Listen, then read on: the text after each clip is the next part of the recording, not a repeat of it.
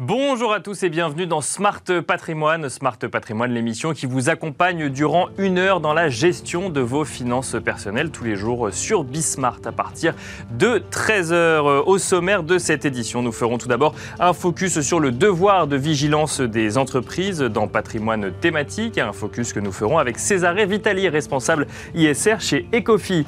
Et puis dans Enjeu Patrimoine, nous reviendrons sur les arnaques à l'épargne qui ont fleuri, qui se sont même accélérées depuis depuis la crise Covid, avec d'un côté le surplus d'épargne accumulé par les Français et de l'autre le réflexe numérique qui s'installe de plus en plus dans la gestion de son épargne. Nous aurons le plaisir d'en parler avec Claire Castanet, directrice des relations avec les épargnants et de leur protection au sein de l'AMF, et Stéphane Loriot, responsable juridique de la Chambre nationale des conseils en gestion de patrimoine. Smart Patrimoine, c'est parti. Smart Patrimoine qui durera qu'une demi-heure aujourd'hui en raison euh, de la présence de Club Patrimoine à Patrimonia. Et c'est parti pour patrimoine thématique, un patrimoine thématique qui est consacré comme tous les jeudis à l'investissement ISR. Et nous allons aujourd'hui nous intéresser au devoir de vigilance des entreprises. Comment la législation française prend-elle de l'avance sur celle de l'Union européenne et même sur la législation mondiale? Mais quelles limites à la législation actuelle? Nous en parlons avec Césaré Vitali, responsable ISR chez Ecofi. Bonjour Césaré Vitali. Bonjour Nicolas. Merci d'être venu en plateau euh, vous prêter à, à l'exercice de nous définir un petit peu ce que c'est que ce devoir de vigilance, qui n'est pas forcément évident euh, pour tout le monde. Je le rappelle, et je le rappelle euh, euh, succinctement, le devoir de vigilance, c'est l'obligation pour une entreprise de vérifier que non seulement elle fait attention à un certain, nombre de règles que je pourrais qualifier d'éthiques, que ce soit sur la, protection sociale, la protection des droits humains ou encore l'environnement, mais c'est surtout le fait de s'assurer que ces règles sont respectées chez elle, mais chez tous ses partenaires ou fournisseurs pour s'assurer que toute la chaîne de valeur finalement respecte ces règles et ce partout dans le monde. C'est bien ça le devoir de vigilance? Tout à fait. Oui, c'est bien ça. Tout à fait. La loi sur le devoir de vigilance, effectivement, a été approuvée en France en mars 2017. D'accord. Elle oblige pour la première fois les grandes sociétés françaises, c'est-à-dire les sociétés avec plus de 5 000 salariés en France et plus de 10 000 salariés dans le monde, à intégrer, identifier et prévenir surtout les risques liés au non-respect des droits de l'homme et des impacts négatifs sous l'environnement qui peuvent être liés à leur activité économique. Et alors là, c'est plus une notion, c'est une loi. Ça date de 2017 et euh, la France est la première euh, sur euh, la première en fait à aller aussi loin dans la législation actuelle. Concrètement, qu'est-ce qu'elle dit cette loi? Donc on définit la taille des sociétés et, elle dit quoi d'autre après? Tout à fait. les grandes sociétés françaises donc doivent publier une fois par an un document qui s'appelle les plans de vigilance. Ces documents doivent contenir cinq catégories d'informations différentes comme la cartographie des risques sociaux et les procédures mises en place par les sociétés pour vérifier que les droits de l'homme sont bien respectés. D'accord. Très important important de souligner, vous l'avez déjà dit, que cette activité de contrôle ne doit pas être menée exclusivement euh, dans les sites de la société mère, mais aussi euh, dans les sites de toutes les filiales, mais surtout des fournisseurs et des sous-traitants. Je souligne ces euh, aspects-là, c'est très important à mon avis, parce qu'en fait, souvent, les sociétés qui sont impliquées dans des controverses sociales liées aux droits de l'homme, par exemple, travail des enfants, travail forcé, mais parfois, dans les passés, elles ont caché leurs responsabilités derrière des chaînes d'approvisionnement très complexes et parfois les victimes restent seules à faire face aux impacts négatifs oui, c'est très facile de dire par les sociétés. ne savait pas finalement. Et donc là, en fait, le droit vient dire, euh, à partir du moment où vous travaillez avec une entreprise, vous avez l'obligation de vérifier comment sont traités les salariés dans l'entreprise. C'est bien ça. Et en plus, la loi sur les devoirs de vigilance est appliquée aux sociétés de tout secteur, euh, si bien sûr elles respectent les ratios dont on a parlé. En bien sûr, donc 5 000 personnes et 10 000 personnes dans le monde, effectivement. Tout à fait. Et, cette loi a eu les mérites en fait d'obliger en fait les sociétés à prendre en compte euh, les droits de l'homme dans leur gestion des risques. Donc on est vraiment focus droits de l'homme aujourd'hui. Droits de l'homme, le devoir de et vigilance, environnement, droits de l'homme et environnement, d'accord, et corruption. Tout à fait. Et en fait, d'un point de vue pratique, comment, comment ça marche? En fait, les victimes d'un accident euh, peuvent se faire représenter par une partie prenante externe de la société concernée, comme une association, euh, un syndicat, une ONG. Elles peuvent saisir un juge qu'en fait, en cas de non-conformité, en cas de non-conformité, peut obliger la société à mieux respecter justement son devoir de vigilance. Et en cas de non-conformité, les sociétés peuvent être amenées à verser des dommages. Donc ça veut dire que euh, je suis une entreprise française sans donner de nom qui, a plus de 5000 salariés en France et plus de 10 000 salariés dans le monde, tant qu'à faire autant euh, cumuler les deux. J'ai un sous-traitant sur un produit spécifique pour une de mes filiales euh, qui est à l'autre bout du monde, mettons, je ne sais pas, aux Philippines par exemple. Si jamais Et même si c'est un petit sous-traitant qui fait euh, un gros chiffre d'affaires au niveau du sous-traitant, mais un petit chiffre d'affaires, qui fournit un produit qui fait un petit chiffre d'affaires au niveau de la filiale, si jamais j'estime que euh, les droits de l'homme ne sont pas respectés dans cette entreprise, je peux demander un conseil au sein même de l'entreprise et d'être représenté pour, euh, pour que mon droit soit respecté. Tout à fait, tout à fait. Vous êtes responsable du respect des droits de l'homme, pas simplement de votre société, mais aussi des fournisseurs avec lesquels vous travaillez. Mais pourquoi on a fait cette, loi En fait, euh, cette loi est, intervenue euh, après un débat de long terme euh, qui s'est alimenté aussi, malheureusement, pour plusieurs scandales, plusieurs accidents. Bien sûr, malheureusement, on ne donnera pas de nom, mais on se souvient de, de, grandes, bien sûr, de grandes entreprises de retail sur le travail des enfants. Effectivement, on l'a vu dans la presse plusieurs fois quand même. Tout à fait, tout à fait. les plus connus, probablement, c'est l'accident des Rana Plaza au Bangladesh en 2013, qui, mhm. malheureusement, pour un accident dans une usine textile, a provoqué la mort de plus de 1100 salariés. 2100 salariés et 2000 blessés. Et donc là, en fait, euh, l'idée, c'est de dire, euh, à partir du moment où on travaille avec cette entreprise, on vérifie qu'ils euh, travaillent dans de bonnes conditions. Et là, en l'occurrence, c'était qu'ils travaillent dans un lieu qui était sécurisé, ce qui n'était pas le cas. Bien sûr, c'est exactement le cas. Et, et alors, ça, c'est c'est la, la, théorie. Alors, je rappelle, vous disiez que le plan devait contenir cinq informations. Donc, on parle, donc vous nous avez parlé des risques, mais également des, des, procédures d'évaluation. Puis, il y a évidemment ce que vous nous avez dit, ce mécanisme d'alerte. Bien sûr, bien sûr. Et donc, il y a un dispositif de suivi des mesures et et euh, évidemment les actions. Il faut, prouver en fait qu'on met en place des choses qui permettent de, euh, bah, prévenir finalement les, euh, les accidents ou autres. Ça, c'est la théorie. Mais alors, il y a le droit français et puis il y a le droit du pays en question. Donc du coup, ensuite, on arrive aujourd'hui réellement à punir des sociétés qui ne respectent pas ce droit-là, ou en tout cas à les amener à faire plus d'efforts sur ces, sur ces sujets-là tout à fait. Il, faut, il y a effectivement des cas pratiques déjà qui ont été concernés par l'application de cette loi. Euh, depuis 2019, nous avons assisté à 11 procédures judiciaires différentes concernant les non-respects du devoir de vigilance. La première société qui était concernée est Total, Total. En euh, octobre 2019 a été accusée par plusieurs ONG, dont les Amis de la Terre France. D'accord. Euh, concernant les impacts négatifs sur l'environnement, sur les changements climatiques, mais aussi sur les droits de l'homme d'une communauté locale en pour un projet des forages liés aux énergies fossiles. En, Ouganda, oui, c'est ça. C'est ça, en, Afrique. Et euh, la dernière société qui était concernée, par contre, est Suez, euh, qui, comme euh, Total, a été accusée par quatre ONG. Et alors, juste pardon, sur Total, en fait, l'accusation est venue d'une association indépendante, pas, d'un sous-traitant, d'accord? Donc, une partie prenante indépendante ou extérieure peut venir attaquer une entreprise sur... Et attaquer une société sur son non-respect du devoir de vigilance. D'accord. Et là, en l'occurrence, le non-respect de devoir de vigilance climatique dans un premier temps et ensuite, effectivement, et aussi concernant euh, Oui, il y a un procès en cours. Et il y a un procès en cours, d'accord. Et la dernière société, comme je l'ai dit, qui a été impliquée est Suez, euh, qui est accusée par quatre ONG, dont la Fédération internationale des droits humains. Et en fait, ces ONG accusent la société de ne pas avoir mis en place assez de, mesures préventives assez rigoureuses euh, qui auraient pu éviter un accident très grave dans une usine d'eau potable au Chili qui alimentait une communauté locale composée de plus de 150 000 personnes. Mais alors, elle est particulièrement euh, euh, drastique, cette loi, parce que ça veut dire qu'on euh, n'est pas obligé d'être français pour attaquer une entreprise française sur ses activités à l'international. Donc, en fait, n'importe qui aujourd'hui peut attaquer une entreprise française sur non-respect de son devoir de vigilance. C'est exactement le cas. et la France est particulièrement précurseur en la matière, c'est-à-dire que le droit à une réglementation aussi poussée, on ne trouve pas ça aujourd'hui ailleurs dans le monde, même si l'Europe commence à y réfléchir. On a dit effectivement, et c'est vrai, que la France était les premiers pays à se doter d'une loi aussi spécifique sur les droits de l'homme euh, à faire respecter par les sociétés. Par contre, c'est assez intéressant de souligner qu'après l'expérience en France, d'autres pays ont commencé à réfléchir sur l'adoption d'une loi spécifique sur ces sujets-là. C'était le cas par exemple de l'Allemagne, mhm. euh, qui en juillet 2021 s'est doté d'une loi ad hoc, qui on peut considérer aussi bien plus stricte par rapport à la loi française parce qu'elle est appliquée aux sociétés avec plus de 1000 salariés. D'accord. Ah oui, donc là, en fait, on va étendre le champ de le champ d'action de la d'application. Et elle prévoit aussi des sanctions qui peuvent arriver jusqu'à 2% du chiffre d'affaires. D'accord. Où il y a un autre pays, c'est les Pays-Bas, euh, qui ont approuvé une loi similaire qui, par contre, est limitée au travail des enfants.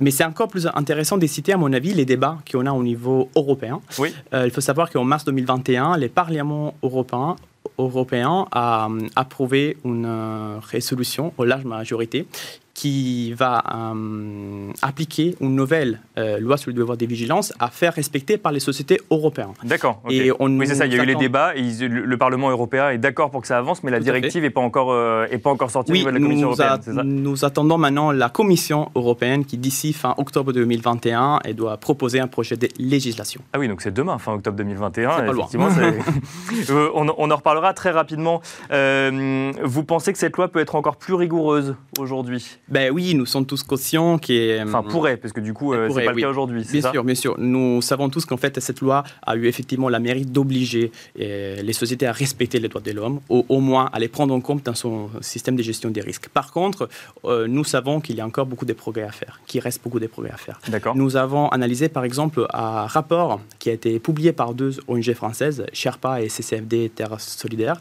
Euh, les rapports s'appellent les radars sur le devoir de vigilance. Mhm. Et ces rapports ont essayé de euh, euh, faire une analyse sur les niveaux de respect du devoir de vigilance par les grandes sociétés françaises.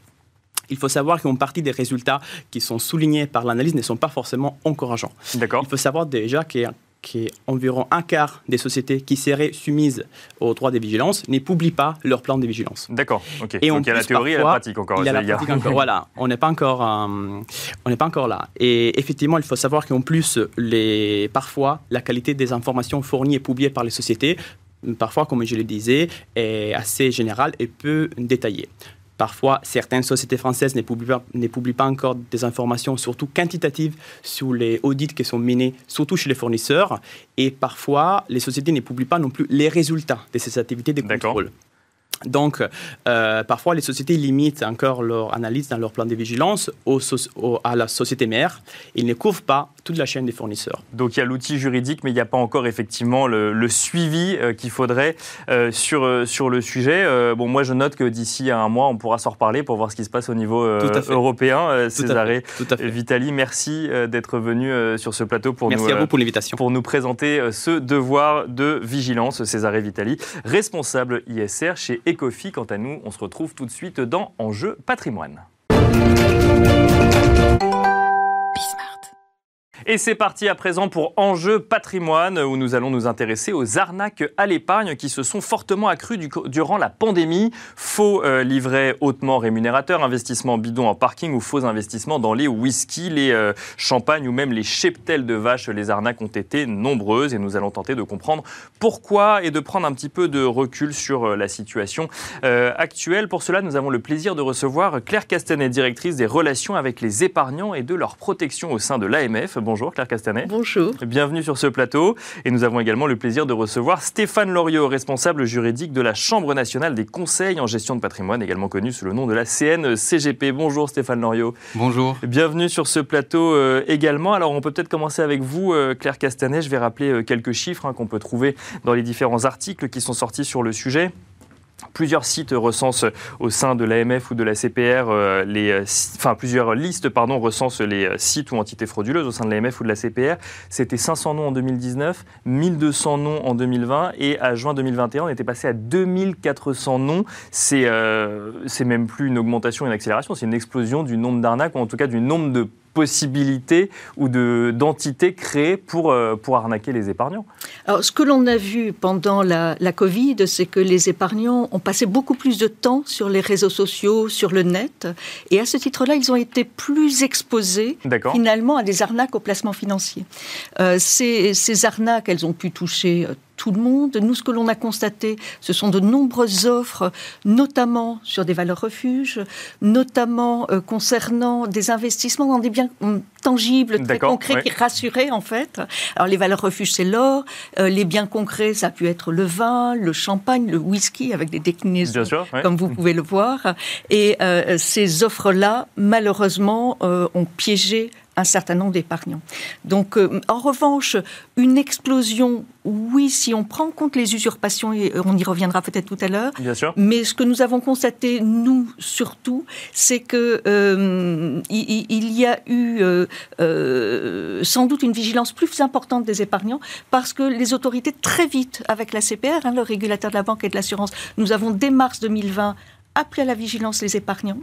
Nous avons euh, travaillé également au sein de la Task Force nationale anti-arnaque avec la police, la justice, la DGCCRF, la CPR pour faire un guide de prévention anti-arnaque et nous espérons que ces fiches pratiques destinées aux professionnels et aux particuliers ont aidé à... ce que vous nous dites, oui, effectivement, c'est que c'est pas parce qu'il y a plus de noms sur la liste qu'il y a plus d'arnaques, c'est peut-être aussi qu'il y a plus de vigilance aussi. Il y a plus de vigilance et puis ce qui nous a frappé euh, en 2020 et ça se poursuit en 2021, ce sont les usurpations. D'accord. Les usurpations, et là, aussi bien sur des produits, hein, par exemple une SCPI très renommée, ou de faux euh, gestionnaires de patrimoine vous contactent et vous proposent soi-disant d'investir dans cette SCPI. Or, il n'y a rien. Euh, ce sont des usurpations également de noms euh, d'opérateurs, par exemple l'arnaque au parking dont vous parliez, pour rassurer et, et, pour rendre plus crédible, étaient utilisés des noms des grandes BTP et puis malheureusement, euh, les CIF, les conseillers en investissement financier, ont été très usurpés. C'est ça. Pour, bien comprendre, quand on parle d'arnaque, euh, donc ça peut prendre des formes euh, diverses. Mm. On peut effectivement avoir un acteur que personne connaît qui va vous proposer 15% sur un livret avec zéro risque. Bon, effectivement, la vigilance justement peut, être, peut permettre de, ne pas y aller, mais on voit aussi fleurir en fait des usurpations d'identité de en fait d'acteurs connus sur le marché, que ce soit des acteurs de l'immobilier ou des conseillers en gestion de patrimoine, ou en tout cas des gens euh, agréés, euh, qui, dont, c'est le métier, qui, euh, qui voient en fait leur, identité usurpée et qui proposent des produits, mais en fait, on se rend compte qu'on a versé de l'argent à une personne qui n'est pas du tout la personne qu'elle prétendait être, c'est ça? Et donc on voit par exemple des CPI proposés soi-disant sur la plaquette par un grand nom de l'immobilier, alors que ce grand nom de l'immobilier n'a jamais été associé au produit en question. Tout à fait. Nous, ce que nous avons constaté à l'autorité des marchés financiers, c'est le fait que euh, certains escrocs, alors souvent en faisant de la publicité, des manières Internet, en utilisant des formulaires très alléchants avec ces promesses de, rendement euh, très, très fortes et sans risque, bien évidemment. Il y en a souvent, oui, c'est toujours ça quand même. Que la promesse de rendement est toujours présente quand même, globalement. La promesse de rendement est, est toujours présente. Et en revanche, ils utilisaient et des noms et des numéros d'enregistrement d'acteurs agréés.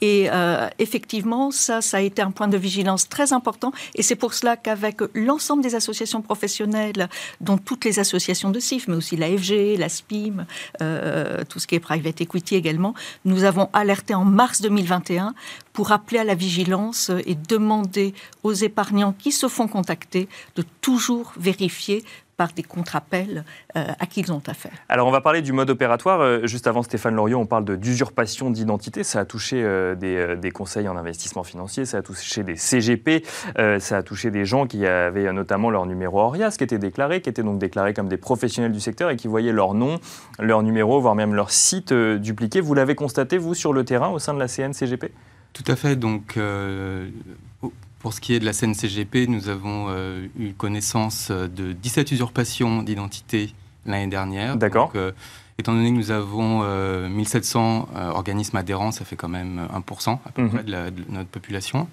et cette année, c'est un petit peu en décroissance puisqu'on est à 8 sur, sur cette année, bon, du fait sans doute de la fin des confinements. Euh, donc le, mode opératoire, euh, fréquemment, c'est que euh, l'usurpateur crée un site Internet au nom de notre adhérent pour attirer les victimes, mais ce n'est pas forcément le cas, ce n'est pas toujours le cas, puisque parfois il ne crée même pas de site Internet, il se contente d'une démarche directe par email et donc avec une adresse email qui correspondrait quand même globalement au nom du. Voilà, c'est ça, mais même parfois euh, simplement créé sur Gmail, euh, voilà, D'accord, en approchant de notre adhérent. Donc il y a un peu, effectivement, alors ça, donc du coup, on peut comprendre que ces, ces, ces modes opératoires sont plus ou moins sophistiqués finalement. néanmoins, il y a toujours quand même un, risque de préjudice hein, pour pour notre adhérent. D'une part, que nous incitons bien sûr à porter plainte pour usurpation d'identité. Euh, mais il arrive ensuite fréquemment que euh, euh, le, les personnes victimes de ces usurpateurs, finalement, s'adresse in fine à notre adhérent puisque oui, c'est ça. donc, retrouver ses coordonnées. on leur propose un placement, ils vont euh, accepter de mm. placer leur argent, donc ils vont faire le virement. Puis là, d'un coup d'un seul, qu'est-ce qui se passe? En fait, ils entendent plus de son, plus de lumière, il n'y a plus, il y a plus de, contact avec la personne mm. qui, enfin la personne, en tout cas avec la personne qui, avec qui ils échangeaient par mail ou qu'ils ont pu avoir au téléphone aussi, ça arrive ou? Voilà, c'est ça. Dès lors qu'ils ont versé les fonds, euh, évidemment, ils n'ont plus de nouvelles euh, de la part de. Et donc là, ils appellent, le, ils appellent le vrai CGP du coup. Et du coup, ils appellent notre adhérent qui euh, finalement assure un peu euh, à ses dépens le, service après-vente. Hein. Bien sûr, mais il ne rembourse pas. Voilà, c'est notre adhérent. non, heureusement. enfin, heureusement. Disons que non. Il n'a bah, pas, touché l'argent, donc il ne va pas le rembourser. Donc, il oui, bien sûr. il n'est pas tenu de le faire, bien sûr, hein, puisqu'il n'est pas, il est aussi victime dans le, dans le cadre de ces, de, de ces process frauduleux. Donc, euh, mais donc, il doit, à ses dépens, hein, disons, sur son temps, eh bien, sur, euh, voilà, expliquer ce qui s'est passé à la personne. Et, euh, et donc, il est un peu doublement, doublement victime de, de cette usurpation. Donc, donc, en fait, les, outre le dépôt de plainte, eh bien, euh, l'autorité, des marchés financiers euh, euh, nous incite nos adhérents aussi à mettre un avertissement sur leur site internet, hein, de façon à ce que les clients potentiels soient avertis de, la présence d'escrocs. Et, ensuite, effectivement, nous, on, les incite aussi et on transmet les informations à l'AMF qui met le site internet ou l'adresse mail euh, de l'usurpateur euh, sur liste noire. D'accord. Donc on va, on va regarder effectivement plus en détail comment se prémunir. Euh, juste avant, j'aimerais bien qu'on parle du, mode opératoire Claire Castanet. Si je comprends un peu ce que vous ce que vous nous avez dit, c'est systématiquement du démarchage en premier lieu. Après, la question c'est où est-ce qu'on va démarcher? Est-ce que c'est sur des réseaux sociaux? Est-ce que c'est via des bannières de publicité? Mais c'est toujours, en fait, il n'y a jamais de proactivité de l'épargnant au départ. C'est toujours du démarchage, une réponse à un démarchage. Ce qui peut être assez subtil pour l'épargnant, c'est qu'en fait, il y a des bannières publicitaires, il y a des pages web auxquelles sont attachés des formulaires. D'accord. Donc, euh, euh, on voit bien hein, euh, l'intérêt pour une offre très très alléchante. Donc, par curiosité, l'épargnant y va. Mhm. Il laisse ses coordonnées. C'est ça, il laisse juste ses coordonnées là pour l'instant. Il laisse juste ses coordonnées, téléphone, mail. Et c'est là où le piège se referme parce que c'est le téléphone qui arrive derrière, avec de faux conseillers qui le contacte, qui lui envoie ah des oui, donc il y a un échange humain, d'accord. Et il y a un échange humain. Et c'est là où c'est extrêmement piégeux pour l'épargnant, c'est qu'il y a une relation qui se crée. Le faux conseiller apparaît professionnel, voire sympathique. Euh, il envoie également de la documentation, alors qu'ils peuvent être des copier-coller de véritables documents qui sont des faux. Mmh. On aura quand même changé les rendements ou, euh, ce genre de choses, peut-être à la marge. Il, peut y avoir euh, effectivement une adaptation, mais euh, tous les attributs de quelque chose qui pourrait paraître sérieux. Euh, et, derrière, finalement, cette relation humaine fait que euh, le faux conseiller est capable, parce qu'il a des techniques de manipulation, des techniques psychologiques, finalement d'aller pomper un maximum d'argent et de bien connaître la surface financière de son client, bien sûr. parce qu'il s'est présenté comme un soi-disant professionnel. Oui, donc il a, j'imagine, tout, un, conseil, tout un, questionnaire qui permet de comprendre effectivement quel est le profil de l'épargnant avant de le conseiller faussement pour, euh, pour investir sur des placements. Euh, vous constatez, vous, quand les, quand, quand les euh, épargnants se rendent compte qu'ils ont fait face à, une, enfin, à un placement frauduleux, ils peuvent récupérer leur argent ou c'est trop tard? C'est très difficile une fois que l'argent est, parti. Alors, lorsque vous êtes tombé dans le piège, et on reviendra sur la prévention, parce que c'est la Bien prévention. sûr, ben, on va se rendre compte que la prévention est plus importante que... Plus importante que la suite, même si tout n'est pas forcément perdu, mais enfin, c'est très, très difficile. Donc, il faut porter plainte, comme Stéphane Stéphane le disait. Il faut porter plainte, mais une plainte documentée, c'est-à-dire avec euh, des documents, avec euh, des relevés d'opérés, euh, avec également des enregistrements téléphoniques. Il faut également, parce que souvent c'est une perte financière, mais c'est aussi de grandes difficultés psychologiques. Donc il faut aussi documenter tout cela pour que la justice puisse agir, puisque c'est du périmètre de la justice. On est dans le domaine de l'escroquerie. Et alors, on va se demander justement comment prévenir, comment s'en prémunir. Alors, il y a deux, on, comment s'en prémunir quand on est épargnant et comment s'en prémunir quand on est professionnel. Euh, on va continuer avec vous, Claire Castanet. Tout d'abord, comment s'en prémunir quand on est épargnant. Euh, déjà, ça touche tout le monde. Euh, vous nous le disiez en introduction, il n'y a pas des personnes qui doivent faire plus attention que d'autres, des gens qui s'y connaîtraient moins sur les, sur les investissements Ça touche vraiment tout le monde. Tout le monde, c'est-à-dire tous les milieux. D'accord. tous les patrimoines, tout le monde en termes de classe d'âge, tout le monde en termes de région. Alors ce que l'on note cependant, c'est que les personnes un petit peu plus âgées, qui sont sans doute plus chez elles, peuvent être encore plus victimes, puisque plus exposées. Mais ça touche tout le monde, et y compris des épargnants avertis. Et alors, comment on fait pour s'en prémunir rapidement? Comment on fait? Donc, tout simplement, euh, d'ores et déjà, lorsqu'on s'occupe de son épargne, il faut être acteur. C'est-à-dire ne jamais répondre à des sollicitations que l'on n'a pas euh, enclenchées soi-même et à partir de là, euh, s'adresser à son conseiller traditionnel.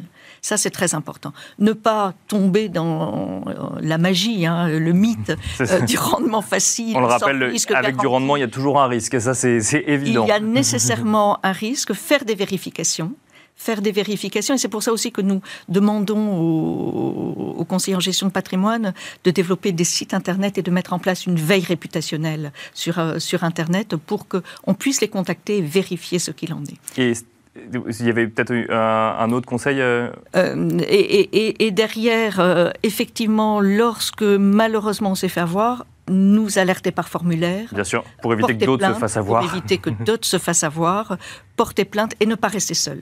Stéphane Loriot, euh, même question, comment est-ce qu'on fait pour s'en prémunir euh, bah, du côté des épargnants, mais aussi du côté des professionnels? Parce que c'est quand même une vraie perte quand on est professionnel et qu'on a vu son identité usurpée. On peut se prémunir contre ça aujourd'hui?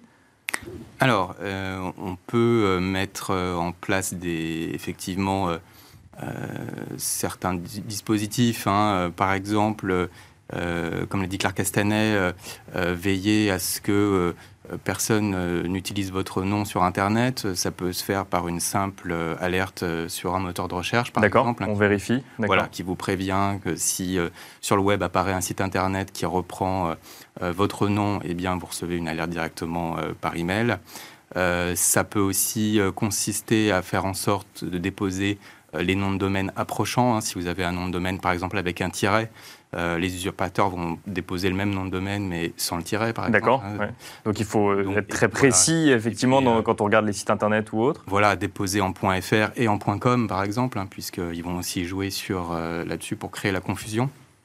Donc, et puis, ce qui est aussi important, c'est d'avoir une, présence sur Internet, hein, puisque donc c'est-à-dire que quand les, les, gens vous recherchent sur Internet, ce soit bien votre site qui arrive en premier euh, et puis euh, peut-être le contenu que vous avez euh, partagé, par exemple sur les réseaux sociaux, etc., plutôt que eh bien, éventuellement le site de l'usurpateur. Parce que si vous n'avez aucune présence sur Internet et que vous avez un site usurpant votre identité, c'est le site de l'usurpateur qui arrivera toujours en premier euh, dans les résultats Google si vous n'avez euh, aucune présence sur Internet. Donc le combat, il se fait essentiellement sur Internet aujourd'hui, d'essayer d'être suffisamment présent et d'être suffisamment armé pour éviter que de laisser la place à des escrocs, en fait, si je comprends bien. Oui, tout à fait. Donc bon, c'est quand même un, temps en plus pour le CIF, c'est pas forcément son métier principal, mais c'est indispensable pour éviter qu'il y ait des arnaques aujourd'hui, que ce soit euh, préjudiciable pour lui ou pour les épargnants de l'autre côté.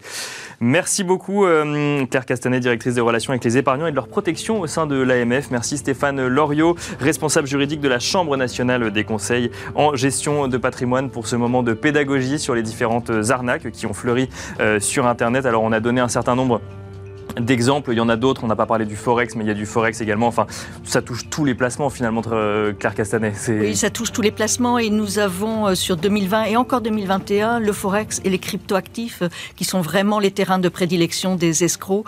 Et je conseille aux épargnants systématiquement d'aller consulter nos listes noires et de s'équiper de notre application mobile AMF Protect Épargne qui leur permet très simplement de faire un autodiagnostic et d'aller vérifier si le site qui les contacte est déjà sur notre liste noire.